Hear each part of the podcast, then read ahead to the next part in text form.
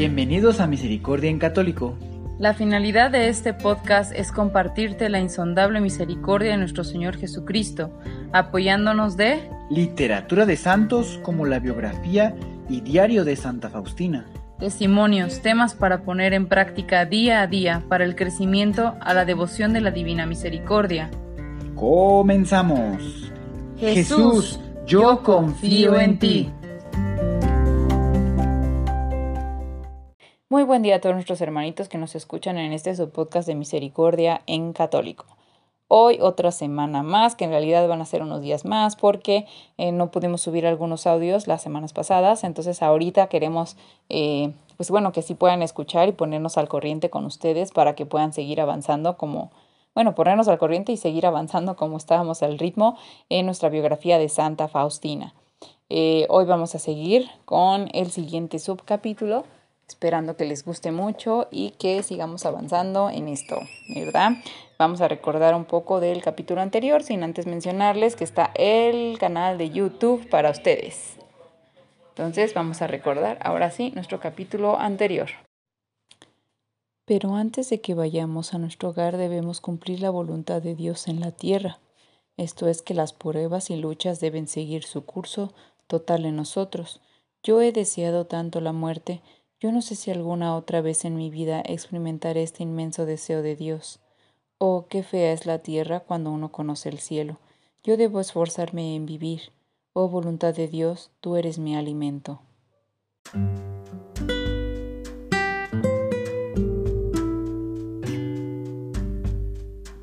El sufrimiento que intercede y el amor que consume. 1937.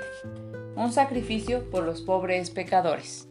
El 29 de enero la nieve estaba a la altura de la rodilla.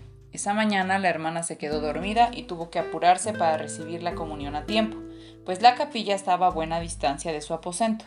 Se apresuró a salir antes de que el doctor Silberg se le ocurriera impedir su salida. Recibió la Santa Comunión y regresó a su cuarto al minuto. Escuchó en su alma, Hija mía, descansa cerca de mi corazón Conocidos para mí son tus esfuerzos. Al día siguiente la hermana hizo su retiro mensual habitual de un día de duración, durante el cual renovó su ofrecimiento de sí misma por los pecadores. Oh Jesús, cuánta pena siento por los pobres pecadores. Jesús, concédeles contrición y arrepentimiento.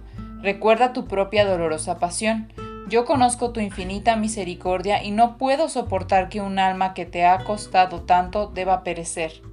Jesús, dame las almas de los pecadores, deja que tu misericordia descanse sobre ellos.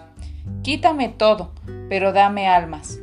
Quiero convertirme en hostia de sacrificio para los pecadores. Permíteme que en mi cuerpo esconda mi ofrecimiento, pues tu más sagrado corazón también está escondido en una hostia, y ciertamente tú eres un sacrificio viviente. Transfórmame dentro de ti mismo, oh Jesús, para que yo pueda hacer un sacrificio viviente y agradable a ti. Yo deseo pagar las culpas cada momento por los pobres pecadores. El sacrificio de mi espíritu está escondido bajo el velo del cuerpo, el ojo humano no lo percibe y por esta razón es puro y agradable a ti. Oh mi Creador y Padre, de gran misericordia, confío en ti, pues tú eres la bondad misma. Almas no teman a Dios, sino que confíen en Él porque Él es bueno y su misericordia es eterna. Sor Faustina se entregó por completo a Dios para corresponder a su generosidad. El Señor deseó entregarse completamente a ella. En este momento le concedieron dos gracias espirituales especiales.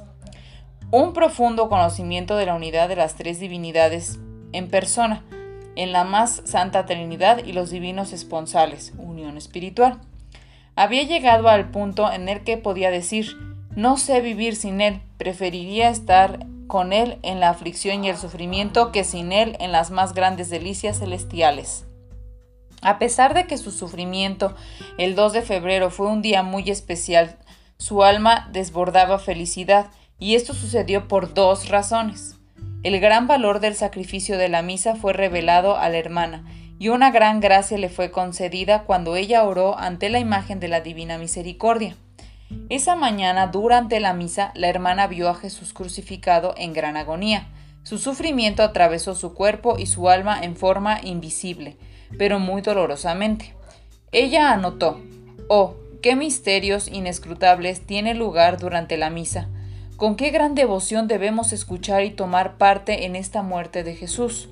Un día sabremos lo que Dios está haciendo por nosotros en cada misa y qué clase de don está preparando en ella para nosotros. Solo su divino amor puede permitir que tal don nos sea proporcionado. Oh Jesús, mi Jesús, cuán grande es el dolor que atraviesa mi alma cuando yo veo esta fuente de vida envolviéndonos con gran dulzura y poder para cada alma, mientras al mismo tiempo yo veo almas desvaneciéndose y secándose por su propia culpa. Oh Jesús, concede que el poder de la misericordia abrace estas almas. En ese mismo día la hermana fue inspirada para que rezara ante la imagen que había hecho pintar por instrucción de Jesús. Tomó la estampa que tenía la imagen en la pasta y le dijo al Señor, Jesús, tú mismo me dijiste que me concederías muchas gracias a través de esta imagen. Yo te pido entonces la gracia del santo bautismo para esta dama judía, que estaba en el cuarto privado junto al mío. Al día siguiente, justo antes de que comenzara la agonía de la señora, el señor arregló las cosas para que las condiciones fueran favorables para que se lleve a cabo el bautismo. Y Sor Faustina estuvo feliz cuando poco tiempo después de la muerte de la mujer, ella vio su alma ascendiendo al cielo en maravillosa belleza. La alegría llenó mi corazón, escribió, pues ante esta imagen yo había recibido una gracia tan grande para esta alma. Esta es la segunda gracia inmensa que yo he recibido aquí para las almas ante esta imagen.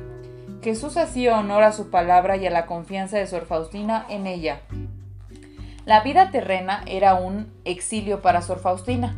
Aunque deseaba la perfecta felicidad del cielo, anhelaba que la voluntad de Dios sea el éxtasis de su alma.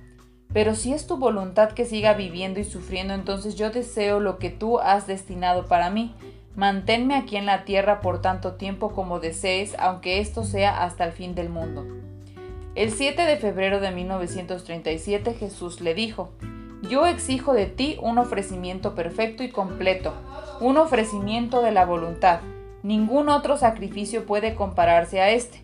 Yo mismo estoy dirigiendo tu vida y arreglando las cosas de tal manera que tú serás para mí un continuo sacrificio y harás siempre mi voluntad. Y para lograr este ofrecimiento tú te unirás conmigo en la cruz. Yo sé lo que puedes hacer yo mismo te daré muchas órdenes directamente, pero retrasaré la posibilidad de que se lleven a cabo y las haré depender de otras personas. Pero lo que los superiores no lograrán hacer, yo mismo lo lograré directamente en tu alma, y en las profundidades más escondidas de tu corazón se producirá un perfecto holocausto, no solamente por un tiempo, sino quiero que sepas, hija mía, que este ofrecimiento durará hasta tu muerte. Pero hay tiempo, de modo que yo, el Señor, cumpliré todos tus deseos. Yo me deleito en ti como en una hostia viviente. No dejes que nada te atemorice, yo estoy contigo. Ese mismo día la obediencia de Sor Faustina fue probada. Recibió una nota de su madre superiora como órdenes explícitas de no ir nunca más al pie del lecho de los moribundos. Sor Faustina decidió guardar obediencia a su superiora y deseó que ella la reemplace en esta tarea noble. Sería una fuente de gracia para ellos si esto era la voluntad de Dios, y eso era suficiente para ella. Lo que no podía entender ahora lo sabría más tarde. Así razonaba. Reflexión. Pues bien, hermanitos, espero que les haya gustado mucho el subcapítulo del día de hoy.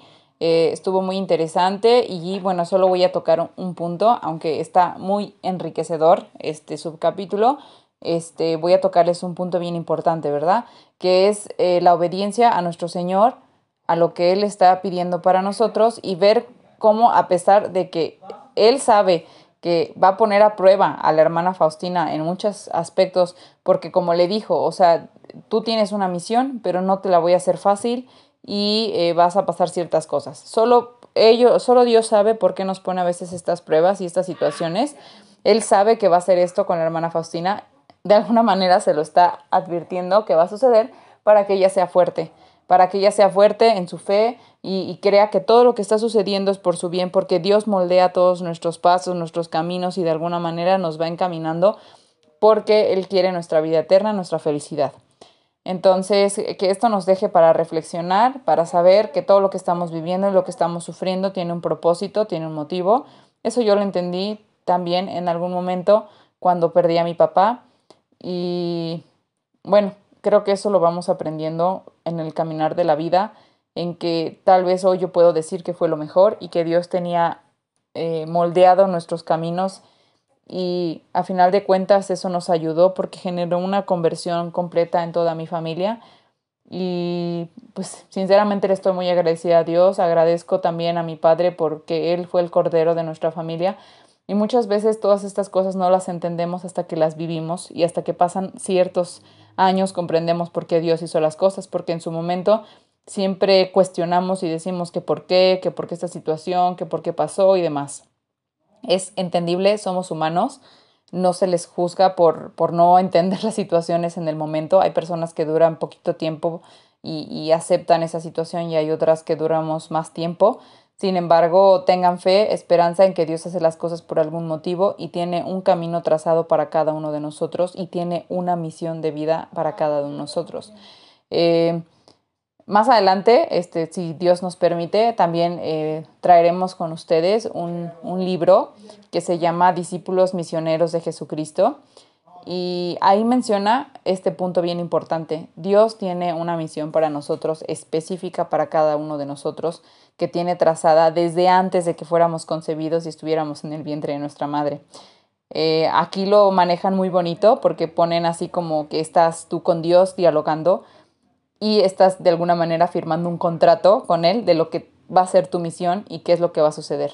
Lo que estamos aprendiendo mucho en, esta, en este libro tan enriquecedor, en, esta, en estas actividades tan bonitas, es saber cuál es esa misión que, que llevamos escrita en nosotros, en nuestro corazón, en nuestra alma. Está sembrada esa misión que tenemos, ese acuerdo que tenemos con Dios. Y bueno, es desvelarlo, ¿no? Está muy bonito. Más adelante, si Dios quiere, eh, nos permite, vamos a comenzar con, con, este libro también, esperando que podamos realizar los ejercicios y actividades espirituales que vienen ahí para que podamos desvelar poco a poco, pues, esta misión. ¿verdad? Esta misión que tiene Dios para nosotros. Y bueno, nos despedimos de ustedes otra vez y les eh, recordamos que está eh, el canal de YouTube, seguimos recordándoles que está el canal de YouTube. Ahí este, ya casi estamos a punto de ponernos al corriente para ir a la par justo con, con los audios del podcast, conforme vayan subiéndose también el podcast, subir los audios de YouTube. Y bueno, esperamos que estén muy bien y que Dios los bendiga a todos.